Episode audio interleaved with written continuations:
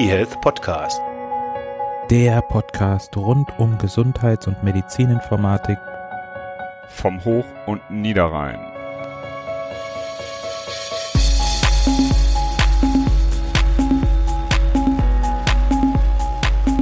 Folge 159 des eHealth Podcasts. Und ich habe ein bisschen Schiss, muss ich gestehen. Wir haben jetzt ja auch länger keine rausgebracht.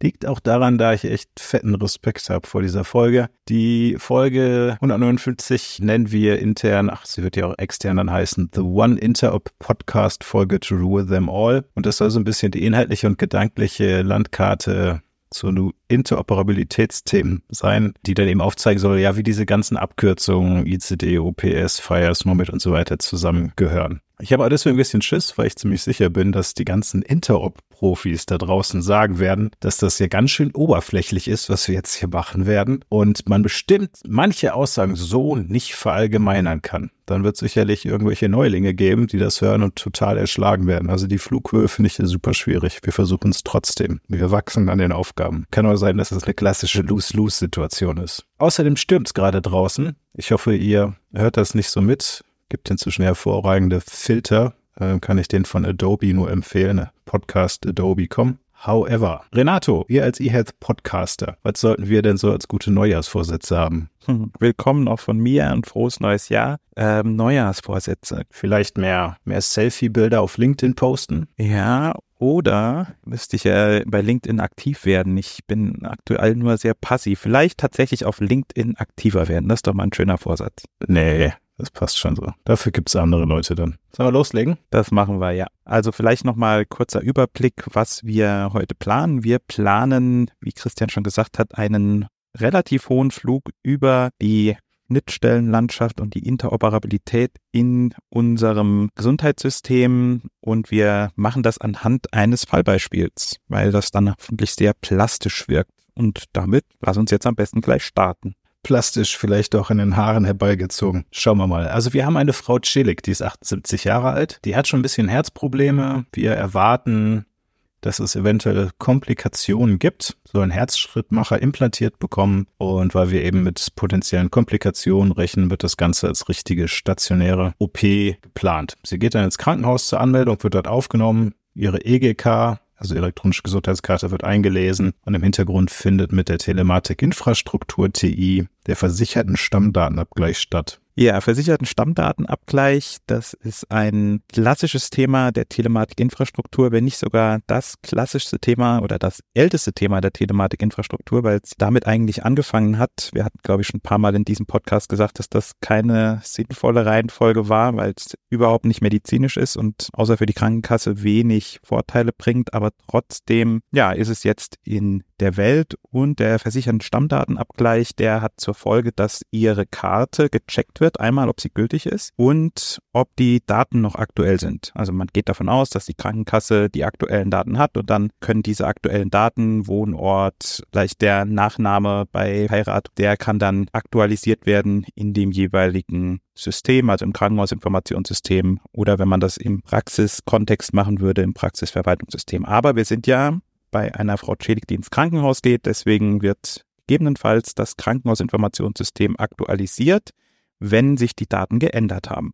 Vielleicht noch kurz die TI. Die Turbo-Datenautobahn würde jetzt irgendein Gematik-Mitarbeiter sagen. Was ist denn die TI, die Telematikinfrastruktur? In zwei Sätzen, Renato. In zwei Sätzen, okay. Satz eins: Die Telematikinfrastruktur ist die Datenautobahn für das Gesundheitswesen. Ah, die, Telematikinfrastruktur sorgt dafür, dass alle Player im Gesundheitswesen eine gemeinsame IT-Infrastruktur haben, um miteinander kommunizieren zu können. Genau, und auf dieser Autobahn, deswegen ist das Bild auch semi gut, da leben dann unterschiedliche Anwendungen, wie zum Beispiel der versicherten Stammdatenabgleich. Okay, also die Frau Celik ist dann jetzt tatsächlich im Krankenhaus und sie wird dort aufgenommen, nennt sich das. Das heißt, im Krankenhausinformationssystem wird ein Fall angelegt und die Aufnahmendiagnosen werden eingetragen. Das muss man machen, weil man die später über Paragraph 301 der Krankenkasse melden muss, bei der die Frau Celik versichert ist. Das heißt, dort werden einige Daten hingeschickt. Es gibt sowas wie einen Aufnahmedatensatz, der wird dann an die Krankenkasse geschickt. Äh, die schicken dann irgendwann Kostenübernahmesatz zurück und so weiter. Das heißt, die Krankenhäuser kommunizieren mit den Krankenkassen über Paragraph 301. Dann ist es so, dass wir dort auch die Aufnahmediagnose, habe ich ja gerade gesagt, erfasst haben. Die ist dann relevant nachher für die Abrechnung und die wird verschlüsselt nach einem medizinischen Ordnungssystem, einer Klassifikation. Und das ist der sogenannte ICD, der ist auch weltweit, wird er eingesetzt, International Classification of Diseases. Und ja, da werden eben Diagnosen mit verschlüsselt. Ein Beispiel für so ein ICD könnte sein, die F32. 11. Das ist dann eine depressive Störung mit somatischen Symptomen. Das heißt, damit können wir also medizinische Diagnosen verschlüsseln. Wir verlieren zwar immer ein bisschen Informationen, aber trotzdem ist durch so eine Verschlüsselung sichergestellt, dass wir keine Verwechslung haben. Bei der Aufnahme wird auch noch gefragt, was die Frau Celik denn jetzt arbeitet. Es ist sie 78 Jahre alt, das heißt, sie ist Rentnerin, hoffentlich. Und damit nachher alle Systeme, die im Krankenhaus stehen, auf eine Liste zugreifen können von möglichen Berufen, die irgendwie im Krankenhaus dokumentiert werden sollen, hat sich dieses bunt schillernde, im Interoperabilitätskontext zumindest, Krankenhaus überlegt, dass sie einen Terminologie-Server haben. Das hatten wir, glaube ich, noch gar nicht so richtig. Der sorgt dafür, dass, und jetzt sind wir dabei, das kann man so nicht verallgemeinern, dass einfach gewisse Werteausprägungen für unterschiedliche Systeme oder auch unterschiedliche Institutionen vorgegeben werden. Also in dem Beispiel könnte man sagen, alle Berufe, die irgendwie interessant sind, die stehen im Terminologie-Server. Wenn dort ein neuer Beruf hinzukommt, der im Krankenhaus erfasst werden soll, dann tragen wir das dort ein und alle anderen Systeme KISS, RIS, PAX, was weiß ich was, die verweisen dann nur auf die Berufsliste in diesem Terminologie-Server. In dem Beispiel vielleicht gab es Rentner, Rentnerinnen gar nicht, deswegen wurde das einmal im Terminologie-Server eingetragen und danach war das wie von magischer Hand in allen anderen Systemen auch mit drin. Dass du den Begriff noch nicht genannt hast, warum man so einen Terminologie-Server braucht, ist, hat nämlich was mit semantischer Interoperabilität zu tun.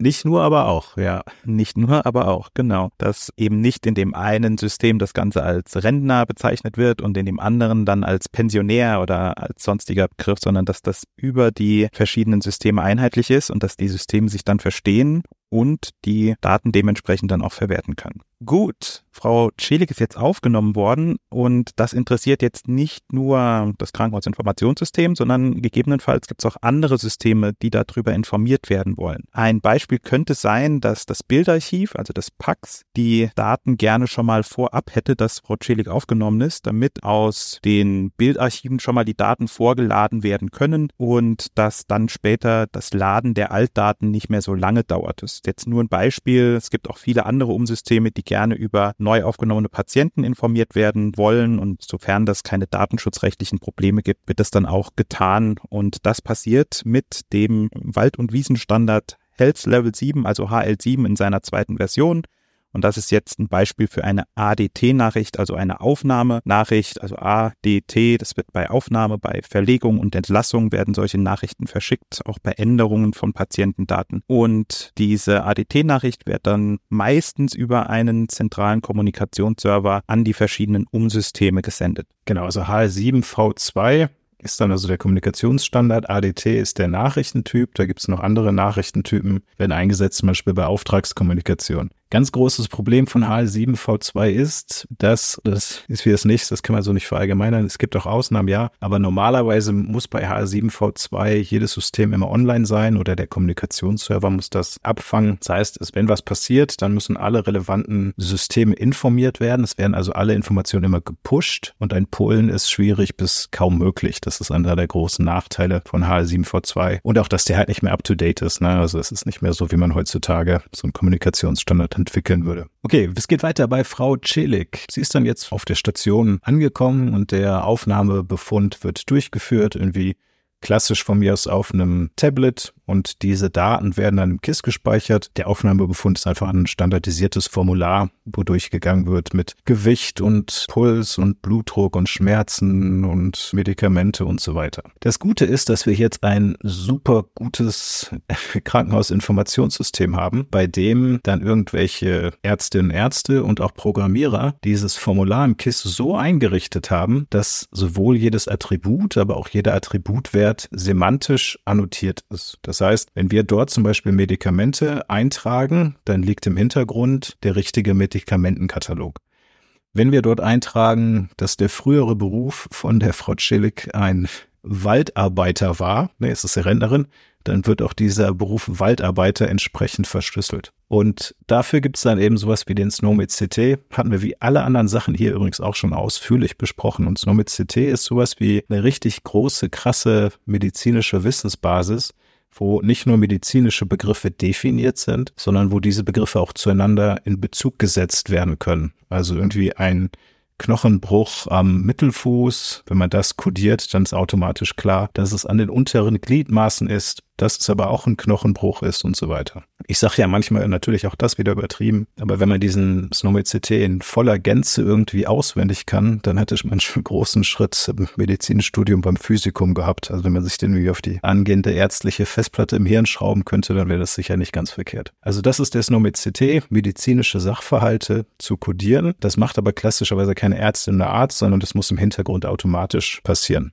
Genau. Und auch hier wieder der Hauptzweck, die semantische Interoperabilität. Du hast Semantik schon mal genannt. Ich bringe den Vollbegriff jetzt nochmal und ich glaube, er wird vielleicht das ein oder andere Mal heute nochmal erscheinen. Genau, es geht weiter. Und zwar wird jetzt der Aufnahmebefund mit allen wichtigen anderen Daten mit einem CDR, also einem Datenrepository, verknüpft und diese Daten werden nach dem OpenEHR gespeichert oder OpenER oder OpenEHR oder ja, ich glaube, die meisten nennen es OpenER. Fangen wir an mit dem zentralen Datenrepository. Das ist eine zentrale Ablage für Daten, auf die dann alle Umsysteme auch zugreifen können. Das ist dann kein Gentle Agreement von irgendeinem Anbieter von Informationssystemen, der dann sagt, ihr dürft auf unsere Daten zugreifen, sondern das ist gewollt, dass diese Datenbank, diese große Datenbank, dieses Repository irgendwo in der Mitte steht und von allen angezapft werden kann, aber natürlich auch von allen befüllt werden muss. Und OpenEHR ist ein Standard, der die Möglichkeit bietet, die Daten in standardisierter Form abzulegen, also nicht nur zu kommunizieren, sondern auch das Ganze dann in standardisierter Form abzulegen und dort übergreifend über verschiedene Systeme ein einheitliches Format zu bieten. Das Coole dabei ist, dass wir nicht so einen 80-20 Standard haben wie bei Fire. Das hat natürlich auch Vorteile, das macht schlank, sondern dass wir einen möglichst umfassenden Standard haben, der alle Möglichkeiten in Betracht zieht, um Daten abzulegen. Beispiele lasse ich gleich von Christian bringen, weil der hat sich mit dem Standard intensiv beschäftigt. Vielleicht noch ein Punkt, der im Moment noch sehr schade ist, der wird in Deutschland aktuell noch nicht sehr verbreitet eingesetzt, auch wenn er eigentlich gefördert wird und man hofft, dass dieser sich weiter verbreitet. Christian, hast du Beispiele für Datenablagen nach OpenAir? Du hast es ja gerade schon richtig gesagt. CDR ist eine Produktgattung. Da gibt es dann unterschiedliche auch kommerzielle Anbieter, die solche Produktgattungen anbieten. Und einige CDR nutzen eben diesen Open-Air-Standard, um da die Daten sauber abzulegen. Und das klassische Beispiel, du hast es ja gerade schon gesagt, ist hier wie sonst auch immer der Blutdruck. Und bei OpenAir ist dieser Blutdruck eben maximal ausdefiniert. Also der hat, ich weiß nicht, 25 Attribute, wenn man sich so einen Standardblutdruck anguckt bei OpenAir als Archetyp, so heißt das dort, weil alles, was irgendwie medizinisch relevant sein könnte, wurde eben dazu definiert und deswegen eignet der sich ganz hervorragend eben auch als Datenablage, als Persistenzschicht. Aber machen wir weiter, kommen wir gleich nochmal, wenn wir über Fire sprechen, dazu, weil fast spannender ist der Unterschied zwischen den beiden, weil es da auch mal ganz herrliche Diskussionen gibt, wobei sich das in letzter Zeit ein bisschen gelegt hat. Aber machen wir weiter. Also Aufnahmebefund ist dokumentiert worden auf dem Tablet mit dem Formular mit Snowmed CT als semantische Annotation im Hintergrund und das Ganze wurde eben nicht nur im KISS gespeichert, aber auch und weil da wichtige Informationen sind auch für andere Systeme und weil eben das Krankenhaus die Daten selber auch hervorragend auswerten will, wird zusätzlich im Clinical Data Repository CDR gespeichert.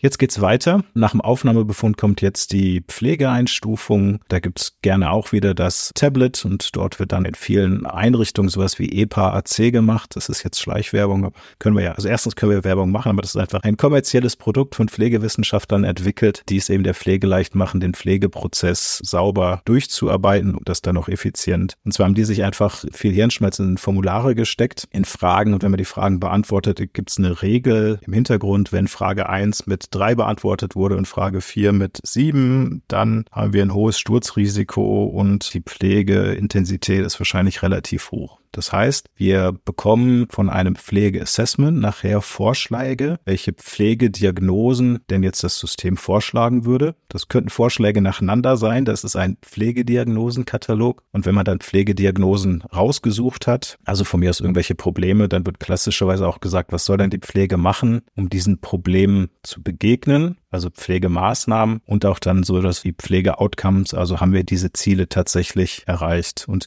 da haben wir dann eben wieder drei semantische Standards, Nanda, Nick und Nock. Gut, wir kommen von den Pflegenden nochmal zu dem ärztlichen Personal und die werden jetzt und Standardablauf meistens bei Herzschrittmacher-OP starten. Also es gibt verschiedene Tätigkeiten, die durchgeführt werden müssen. Laboruntersuchungen müssen durchgeführt werden. Ein EKG wird bestimmt durchgeführt bei so einem Herzschrittmacher oder auch ein Herzecho. Dafür gibt es dann sogenannte Behandlungspfade, die einem gewisse Vorschläge machen aber die Übermittlung der Vorschläge, das soll jetzt unser Thema sein und das ist das Order Entry, denn meistens werden diese Vorschläge in Krankenhausinformationssystem gemacht und werden dann dort auch abgesegnet von dem ärztlichen Personal und werden dann an die jeweiligen Umsysteme übermittelt. Also zum Beispiel an das Laborsystem wird dann ein Auftrag gesendet. Der Auftrag heißt, bitte die Blutprobe, die jetzt gleich kommt, untersuchen auf Troponin, auf CK und so weiter. Das ist dann eine Anforderung, die an das Laborsystem geschickt wird. Genauso auch ein EKG, das geschrieben wird, bitte prüfen auf ST-Senkungen oder irgendwas in der Art. Und was auch hin und wieder gemacht wird in dem Zusammenhang sind dann Herzechos, die dann prüfen, ob das Herz noch okay schlägt. Und für all das wird wieder HL7V2 bemüht, diesmal ein anderer Nachrichtentyp. Und zwar werden hier jetzt ORM-Nachrichten versendet. Vorhin waren es ADT-Nachrichten, jetzt ORM-Nachrichten. Als Bestätigung kriegt man dann auch manchmal noch eine ORR-Nachricht zurück. Gut, das aber alles soweit ganz gut aus. Und nachdem es eine OP geben wird, also Herzschrittmacher-OP, wird einfach vorher auch ein Labor beauftragt. Dazu ist dann eben auch, wie Renato gerade gesagt hat, so eine HL7V2-Order-Nachricht ans Laborsystem gegangen. Und damit weiß das Laborsystem die wichtigen Informationen, also eine Patientennummer, was gemacht werden soll, etc. Und jetzt wird's konstruiert, weil wir wären ja schon froh, wenn die meisten Labore dann strukturierte Daten und die von mir aus Low-Ink kodiert zurückgeben würden. Aber dieses Labor ist noch viel besser. Das gibt jetzt diese Labordaten zurück gemäß einer Fire-Ressource oder um genau zu sein, eines Fire-Profils, nämlich dem Mio 42 Laborbefund. Und da bringen wir jetzt irgendwie von hinten durchs, wie heißt es? Durch die Brust ins Auge. Durch die Brust ins Auge bringen wir jetzt hier Fire ins Spiel. Ihr habt ja vorhin schon gehört, es gibt sowas wie H7V2 und damit sind wir nicht mehr so ganz zufrieden. Der funktioniert zwar, aber der ist sehr hemdsärmlich, der ist technisch nicht mehr so ganz up to date, der gibt zwar vor, wie Daten von anderen Daten getrennt werden, aber gibt nicht vor, wie nachher solche Informationen übermittelt werden. Es gab früher durchaus auch Leute, die dann HL7V2-Nachrichten per E-Mail verschickt haben, irgendwie von A nach B oder FTP oder was weiß ich was alles. Also der hat relativ viele Schwächen, obwohl er schon lange eingesetzt wird. Und da war die Idee, dass man eben mit FHIR, also F-H-I-R, schreibt man nicht wie Feuer, spricht man nur so aus, Fast Healthcare Interoperability Resources, dass man einen neuen Standard aufsetzt von der gleichen Organisation, nämlich auch der HL7-Organisation. Und der basiert dann auf Technik, die wir sowieso alle permanent und andauernd nutzen, nämlich Webtechnologie, also irgendwelche HTTP-Methoden, Get Post Put, so dass wir jetzt dann sozusagen auch im medizinischen Kontext endlich da in die Webwelt kommen. Und bei Fire ist es eben so, dass das eigentlich als reinrassiger Kommunikationsstandard definiert wurde. Das heißt, dort wurde gesagt, wir machen nicht die maximale Ausprägung von einem inhaltlichen Objekt, so wie wir das bei OpenAir von hatten, sondern wir gucken, wenn in 80 Prozent der Nachrichten eine Information zum Beispiel zu einem Patienten drin ist, dann kommt diese Information in diesen Standard zum Patienten mit rein. Wenn man jetzt zum Beispiel zu einem Patienten oder einer Patientin die Schuhgröße mit übermittelt würde oder möchte, dann wäre das wahrscheinlich nicht in der Ressource Patient mit drin, sondern dann müsste man eine eigene Extension schreiben und sagen, okay, wir haben ja die Standardsachen zu einem Patienten, aber hier verweisen wir noch auf ein neues Attribut, das ist die Schuhgröße und hier und hier ist die Definition. Definition. So, dieses Fire ist in Deutschland groß im Kommen und auch sonst in der Welt, weil es neben dieser Technologie auch einen anderen ganz großen Vorteil hat, nämlich wir können damit auch richtig Daten abfragen. Wenn man sich vorstellt, wir sind jetzt ein neues Startup, also Renato und ich haben jetzt irgendwie so ein mega hippes, wo wir schon viel zu alt sind dafür, mega hippes Startup in Berlin gegründet, irgendwie trinken nur Clubmate, laufen mit Jute-Taschen rum, voll Bart und so weiter. Und wir haben ein mega gutes kleines System, das irgendwas medizinisch ganz hervorragendes berechnen kann. Das braucht aber Daten vom KISS und vom RIS beispielsweise. Dann hätten wir früher in der HL7-Welt einen eigenen Server von uns ins Krankenhaus stellen müssen. Der hätte alle Daten mitprotokollieren müssen. Jede Nachricht über HL7V2 hätte der mitprotokollieren müssen, obwohl wir gar nicht wussten, ob es später mal relevant wird so dass wir diese Daten haben, wenn wir sie irgendwann mal brauchen. Das ist natürlich semi gut. Jetzt mit Fire können wir irgendwann sagen, okay, wir brauchen die Daten von Frau Chillig und dann fragen wir die einfach ab beim KISS oder von mir aus beim CDR. Das ist einer der vielen Vorteile von Fire. So, also Laborbefund vorhin, das was gemacht werden soll, ging per H7V2 OIM ans Laborsystem und das Laborsystem schickt jetzt auf Fire basierend einen Laborbefund zurück. Und wie der unter Fire aussehen soll, das hat eben diese MIO 42. Das ist eine Unterorganisation der Kassenärztlichen Bundesvereinigung in Deutschland definiert wie der aussieht in Fire. Und dort wird auch Low-Ink genutzt und UCUM. Das sind jetzt auch wieder zwei semantische Standards. UCUM, der beschreibt Maßeinheiten. Also da steht zum Beispiel drin, es gibt einen Code, der heißt kleines m, großes L, das heißt dann pro Milliliter oder alles klein MMOL Creat, das ist dann pro Millimol Kreatinin oder auch WK in klein, das heißt dann pro Woche. Das heißt, alle Maßeinheiten, die ihr so kennt, die sind dort beschrieben. Es ist ja auch wichtig, dass wir, wenn wir Sachen übermitteln, auch klar ist, was das für eine Maßeinheit ist. Dafür sorgt dann eben hier UCUM. Und Low-Ink wird nicht nur, aber auch in der Laborkommunikation eingesetzt. Das heißt, wenn wir einen Laborwert übermitteln, dann ist ja total wichtig, ob dieser Wert zum Beispiel, ob der im venösen Blut gemessen wurde, im kapillaren Blut gemessen wurde, mit welcher Messmethode er gemessen wurde und so weiter. All das muss man wissen, um nachher sagen zu können, der Wert ist pathologisch oder irgendwie gesund. Und dafür steht dann eben Low-Ink. Nicht nur, aber es kommt viel vor im Kontext des Labors. Labors. Dann geht es weiter. Das heißt, dieser Laborbefund ist zurückgekommen. Dann haben wir ein EKG schreiben lassen, also irgendwie ein ganz normales 12-Kanal-EKG. Und da ist es so, dass auch die Daten vom EKG-Rechner selbst, also das EKG mit den ganzen vielen Kabeln hängt dann im eigenen EKG-Rechner und der speichert die Daten, die dann zurückgekommen sind, zum Beispiel per Gerätedatentransfer. Das ist dann wieder ein syntaktischer Standard GDT von mir aus im KISS und erzeugt gleichzeitig auch noch ein Bild oder eine PDF-Datei und das wird dann im PAX, das ist, hat der Renato vorhin schon gesagt, gespeichert. PAX ist dann also ein, ein Bildspeicher und dafür wird dann DICOM genutzt. DICOM werden wir gleich nochmal hören. Das heißt, was hier jetzt neu ist, ist GDT Gerätedatentransfer, auch eine sehr alte Schnittstellenspezifikation, die in Deutschland auch noch genutzt wird. Wie geht's weiter? Jetzt kommen wir zur Echokardiographie, gell? Genau. Denn der DICOM-Standard, der wird zum einen dazu genutzt, wie du gesagt hast, um Bilddaten von Geräten in ein Archivsystem zu bringen. Der wird dann gerade bei Echokardiographie zum Beispiel auch dafür genutzt. Also Echokardiographiegeräte können Bilddaten in Form von DICOM-Daten an ein Pack senden, aber der DICOM-Standard ist etwas mächtiger. Der ist im gesamten radiologischen Bereich mit Ausweitungen nach links und rechts, ist er eingesetzt und wird zum Beispiel dafür verwendet, um auch Patientendaten auf die jeweiligen Geräte zu bringen, also zum Beispiel aufs Röntgengerät oder in unserem Fall jetzt aufs Echokardiographiegerät. Das macht die DICOM Worklist und nicht nur Bilddaten kommen dann wieder zurück, sondern manchmal auch Berechnungsdaten oder ja Aufnahmeparameter, die kommen dann in Form von DICOM MPPS zurück. So, auch jetzt wird's wieder konstruiert, ist uns bewusst, aber wir wollten hier irgendwie alles unterbringen. Also, unser Krankenhaus, das bunt schillernde Interop Krankenhaus, das arbeitet gemeinsam in einem Netzwerk und zwar ist in der Region, wo die Frau Chillig wohnt, da gibt's eine Fallakte, ein Gesundheitsnetzwerk für kardiologische Krankheiten. Das heißt, das Krankenhaus arbeitet mit einigen niedergelassenen Ärztinnen und Ärzten im kardiologischen Bereich in der Region an einer Fallakte zusammen.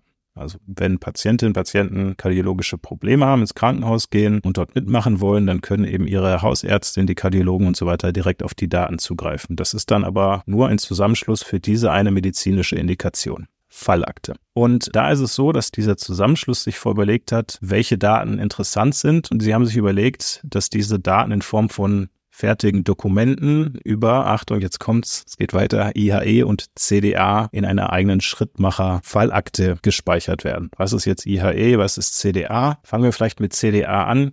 CDA ist auch wieder ein Standard, diesmal für medizinische Dokumente. CDA steht für Clinical Document Architecture und Dokumente unterscheiden sich von Nachrichten, dass Nachrichten normalerweise, das hatten wir ja vorhin, einzelne singuläre Sachen sind, die jetzt nicht großartig persistiert werden müssen, die Nachricht selber, sondern nur das Resultat. Also Achtung, hier ist neuer Patient in dem und dem Zimmer. Achtung, der Patient ist auf ein anderes Zimmer verlegt worden.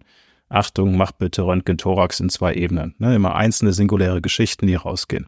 Ein Dokument umfasst normalerweise einen längeren Zeitraum, also von mir aus ein Entlassbericht. Dort sind unterschiedliche Arten von Daten zusammengefasst, also Diagnosen, Medikamente, irgendwelche Befunde etc. Und normalerweise werden Dokumente auch gespeichert. Und in dieser Fallakte in der Region ist es so, dass die gesagt haben, okay, wir machen CDA, also Clinical Document Architecture, Dokumente zum Schrittmacher und das ist wie folgt aufgebaut. Stehen am Anfang Informationen zum Patienten oder zur Patienten, wer hat so ein Dokument erstellt, wer hat die Untersuchung gemacht etc.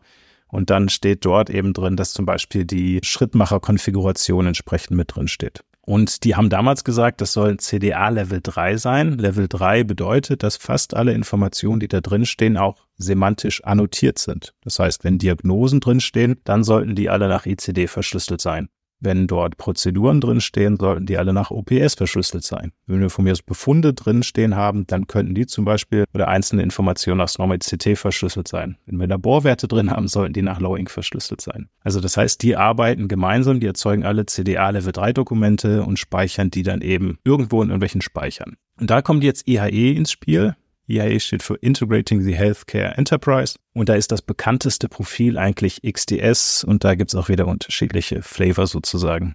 Und ähm, IHE setzt immer genau da an, bei Sachen, die wir bisher noch nicht hatten. Also wir haben jetzt ja bisher syntaktische Interoperabilität, dass also die Systeme wissen, wie sie einzelne Felder voneinander unterscheiden können. Wir haben semantische Interoperabilität. Wenn also eine Information übertragen wurde, sichergestellt ist, dass auch das empfangende System das Gleiche darunter versteht. Was wir jetzt aber noch nicht haben, ist sozusagen etwas, was den ganzen Use Case beschreibt. Also wenn wir Dokumente austauschen wollen, wer erzeugt die Dokumente, wo werden die gespeichert, wo gibt es eine Übersicht, zu welchem Patienten, Patientin es überhaupt welche Dokumente gibt wie kann man diese Dokumente anfragen, wie kann man diese Übersicht reinschauen und so weiter. Und genau da kommt dann eben IHE ins Spiel und in dem Beispiel XDS. Das heißt, diese Fallakte hier, diese kardiologische, die basiert auf CDA, die die medizinischen Dokumente definiert und dann eben die Use Case Beschreibung durch IHE XDS. Genau. Das heißt, die ist jetzt fertig, die Dame. Äh, nee, ist nicht fertig. Jetzt geht's jetzt richtig los. Jetzt startet die OP. Jetzt geht's, jetzt wird's geschnitten. Genau.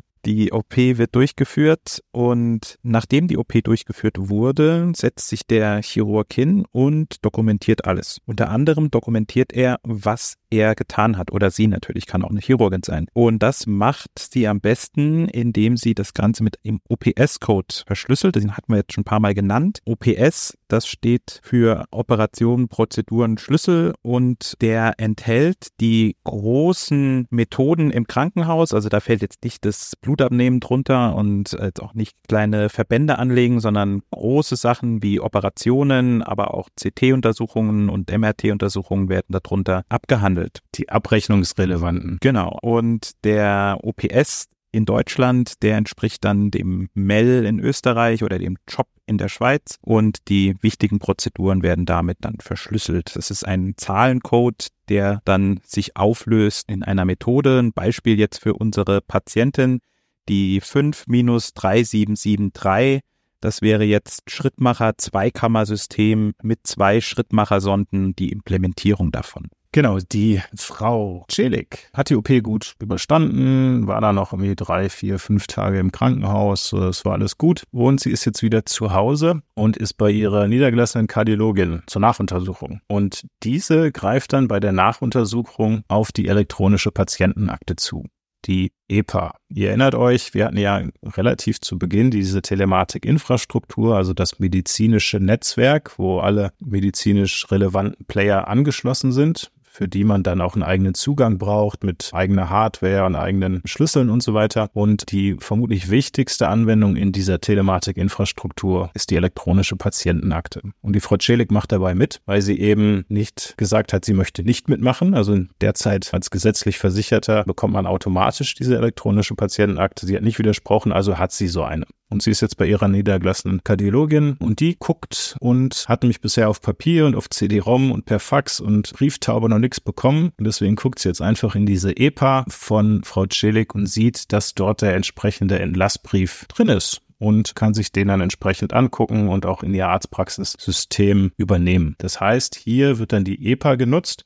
In der EPA selber können derzeit noch einfach ja, PDF-Dateien von mir aus drin sein. Das ist natürlich nicht so wahnsinnig gut, weil man sich das dann alles durchlesen muss. Richtig toll wäre es, wenn dann auch in so einer EPA von mir aus CDA Level 3 Dokumente drin sind. Also das, was wir vorhin oben in der Fallakte gesagt haben, wenn man einfach sagen kann, ist mir egal, ob da jetzt in deiner EPA, Frau Celik, 100 Dokumente drin sind, zeigt mir einfach mal aus allen 100 Dokumenten die Summe aller Diagnosen. Und dann würde man einfach eine Liste von allen Diagnosen zeigen. Oder zeigt mir alle Prozeduren aus den letzten drei Jahren und dann würde man alle Prozeduren aus den letzten drei Jahren sehen, ohne dass man die 100 Dokumente durchforsten muss. Und könnte dann gegebenenfalls diese Sachen auch übernehmen. Das wäre der große Vorteil. Also derzeit ist die EPA noch sehr dokumentenbasiert, aber in Zukunft soll es so sein, dass die Daten alle strukturiert sematisch annotiert da drin sind. Gut, was macht die Kardiologin dann noch? Die guckt sich die Entlassmedikation an, die stand dann eben im Entlassbrief drin und passt die ein bisschen an. Also die sagt, ah nee, ich glaube, dieses eine Medikament mit dem Wirkstoff ist besser bei dir und passt das im PVS an. Da wird natürlich nachher auch ein elektronisches Rezept rausgehen. Das ist auch eine Anwendung über die Telematikinfrastruktur und so ein Rezept hat normalerweise ein ATC und PZN. Das heißt, wir sind dort auch wieder bei zwei semantischen Ordnungssystemen. Die PZN ist eigentlich nichts anderes außer so eine einer, ja, kann man sich vorstellen, wie so eine Artikelnummer. Die ist klassischerweise als so ein Code auch auf jeder Medikamentenpackung drauf. Wenn man die einscannt und den Katalog hat, dann kann man sagen, aha, das ist eine Aspirin, 20 Tabletten mit Orangengeschmack oder irgendwie sowas. Das ist also einfach nur so eine ja, Artikelnummer. Und dann gibt's eben noch die ATC, der anatomisch-therapeutische Code. Und der beschreibt eine Kombination aus Wirkstoff und Einsatzgrund. Also in der Aspirin beispielsweise ist ja der Wirkstoff Acetylsalicylsäure und der hat eben dann einen entsprechenden eigenen ATC-Code. Tiefer will ich hier nicht einsteigen, weil ich habe ja vorhin gesagt, dass das auch eine Wirkstoffkombination, Wirkstoff mit Indikation-Kombination ist, aber das reicht jetzt hier so. Genau, und dann geht es eigentlich der Frau Celik ganz gut. Ihr geht's vor allem gut, weil natürlich die ganzen Schnittstellen ihr dabei geholfen haben, gesund zu werden und na, geholfen haben schon die, die medizinisch Tätigen, aber die mussten weniger nachgucken. Die haben vielleicht Daten, die schon aus Voraufenthalten vorlagen, irgendwie eine Penicillin-Unverträglichkeit. Die ist nicht verloren gegangen, sondern die wurde jedes Mal mitgeprüft, mussten keine CDs hin und her geschleppt werden, es mussten Daten nicht doppelt erfasst werden und so weiter. Ja, dann äh, sind wir da, glaube ich, durch. Bin mal gespannt, ob es irgendwie Feedback gibt. Wir haben ja in letzter Zeit, in den letzten anderthalb Jahren sehr viel Interop gemacht. Das haben wir jetzt so ziemlich durchgespielt, oder? Wenn es jetzt nicht viel Neues gibt, wäre das vielleicht mal ein bisschen runterfahren, mal schauen. Ich hoffe, ihr habt jetzt nicht den Sturm am Bodensee mitbekommen, dieses Mikrofon. Ja, bleibt uns jetzt nicht viel übrig, außer Tschüss zu sagen, oder? Das machen wir. Und ein gutes neues Jahr nochmal zu wünschen. Ein erfolgreiches Wir hören uns wieder. Genau. Und unbedingt, unbedingt viel mehr Selfies bei LinkedIn posten, bitte. ciao, ciao. Ciao. eHealth Podcast. Der Podcast rund um Gesundheits- und Medizininformatik vom Hoch- und Niederrhein.